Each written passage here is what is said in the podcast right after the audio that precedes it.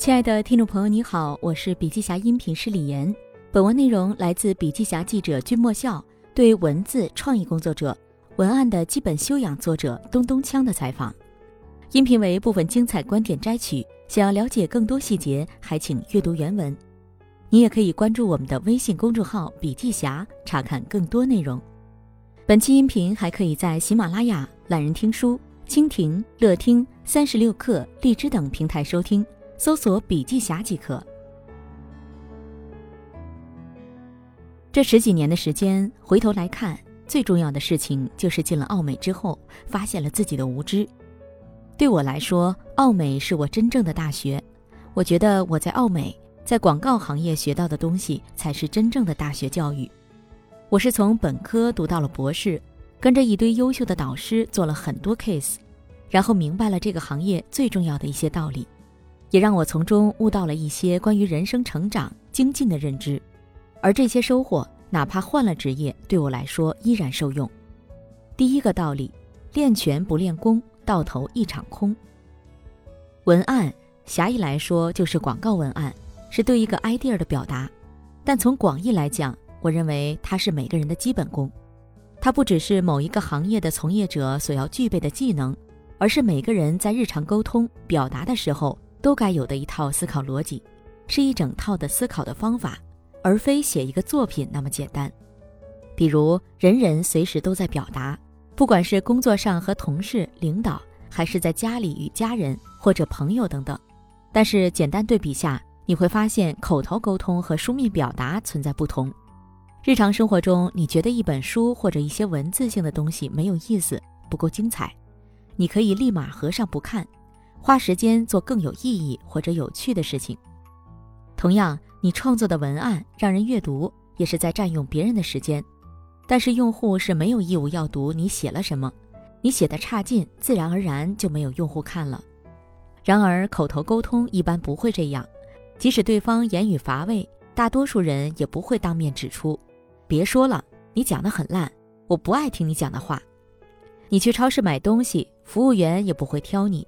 你这人说话怎么这么无聊？我不卖给你。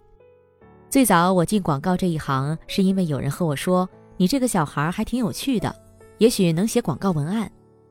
一开始我自知什么都不懂，就买了很多书读。当时也不知道什么书好，就乱买。团队里的一位前辈看到了，跟我说：“这一行看这种书作用不大，还是要多跟身边的同事学。书要读，但是书不能代替每天工作中的学习。书能让你明白一些道理，但道理都明白，一出手却一塌糊涂的人，这一行里有的是。理论是道，技巧是术，而道和术之外，还有个东西叫功。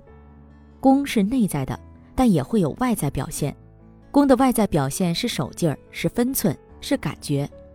举个例子，早年我在知乎上回答了一个问题：幽默跟嘴贱有什么区别？区别在于幽默是没有伤害性的，嘴贱伤害性就很强。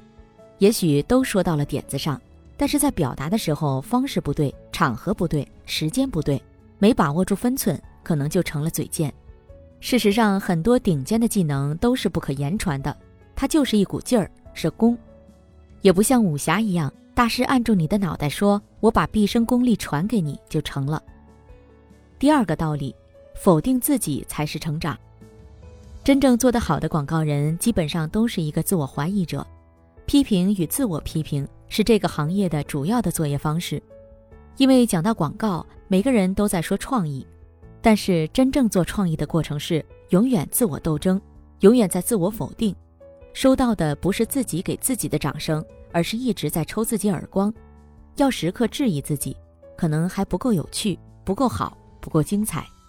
干我们这行，我们要想一句品牌的广告语，往往是想出几百句来，然后往下删。比如想出一百句来，你就要往下打九十九个叉，要否定自己九十九遍，最后留一个，留的那一个有可能被别人再打叉，你就要再想一百个，再打九十九个叉。我最讨厌的话就是做自己，相反，做更好的自己，不满足于现状，努力活得更精彩更重要。所以这一行挺难的，需要内心强大的人才能坚持下来。第三个道理，尊重知识，尊重创意，尊重人。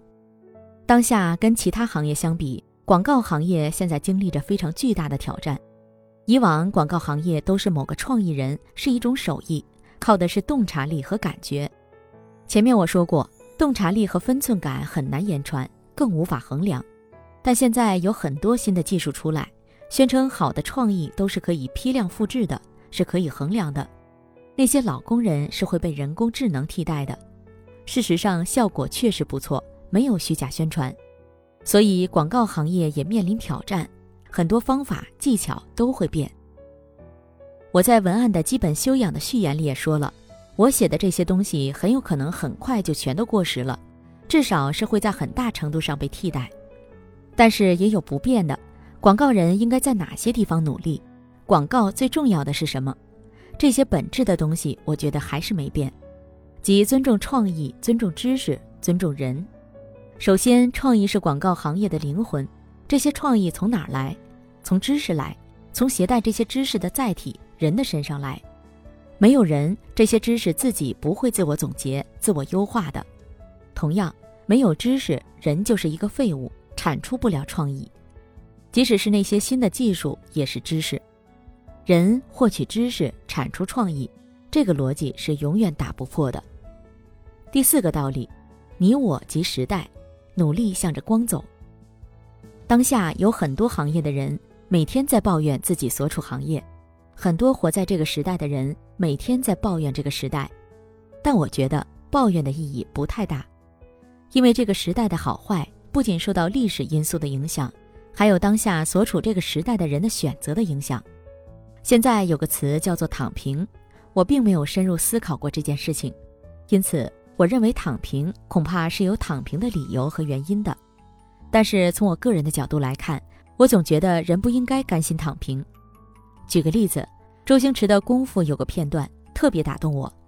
周星驰饰演的阿星被火云邪神打到地上，人都变形了，他手还举着一个小木头，举起软绵绵的手扔了出去，砸了火云邪神一下。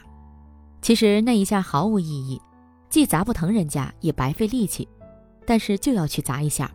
但对阿星来说，曾经倾尽所有要成为一个英雄。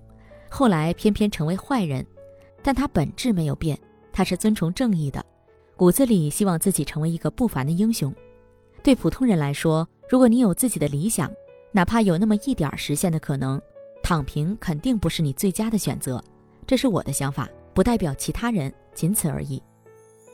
再说一个有意思的，有这么一个脑筋急转弯：井深十米，一只蜗牛白天向上爬三米，晚上向下滑两米。这只蜗牛几天可以爬出井口？当你当成一个数学题的时候，井有多深你是知道的，很容易得出答案。换一个角度，对于蜗牛来说，井有多深它是不知道的，但是他依然要往上爬，爬多少算多少，反正得爬。有句话叫做“越努力越幸运”，某种程度上我认同。不管这个时代是伟大也好，是傻叉也好。他需要这一代人去验证、去行动，最后去推动时代发生某种变化。如王尔德言：“你拥有青春的时候，就要感受它，不要虚掷你的黄金时代，不要去倾听枯燥乏味的东西，不要设法挽留无望的失败，不要把你的生命献给无知、平庸和低俗。这些都是我们时代病态的目标、虚假的理想。活着，把你宝贵的内在生命活出来。”什么都别错过。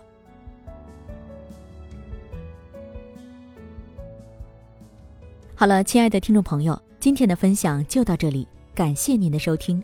明天我们将围绕领导力的觉察与反省，为您带来新的思考，欢迎您届时收听。有任何感想和建议，您都可以在评论区留言。新商业干货就看笔记侠，深度专访、品牌传播、线下沙龙等商业合作。如有需要，烦请联系笔记侠商务小伙伴魏志尚，联系方式：幺七六三幺八八幺九五七，幺七六三幺八八幺九五七。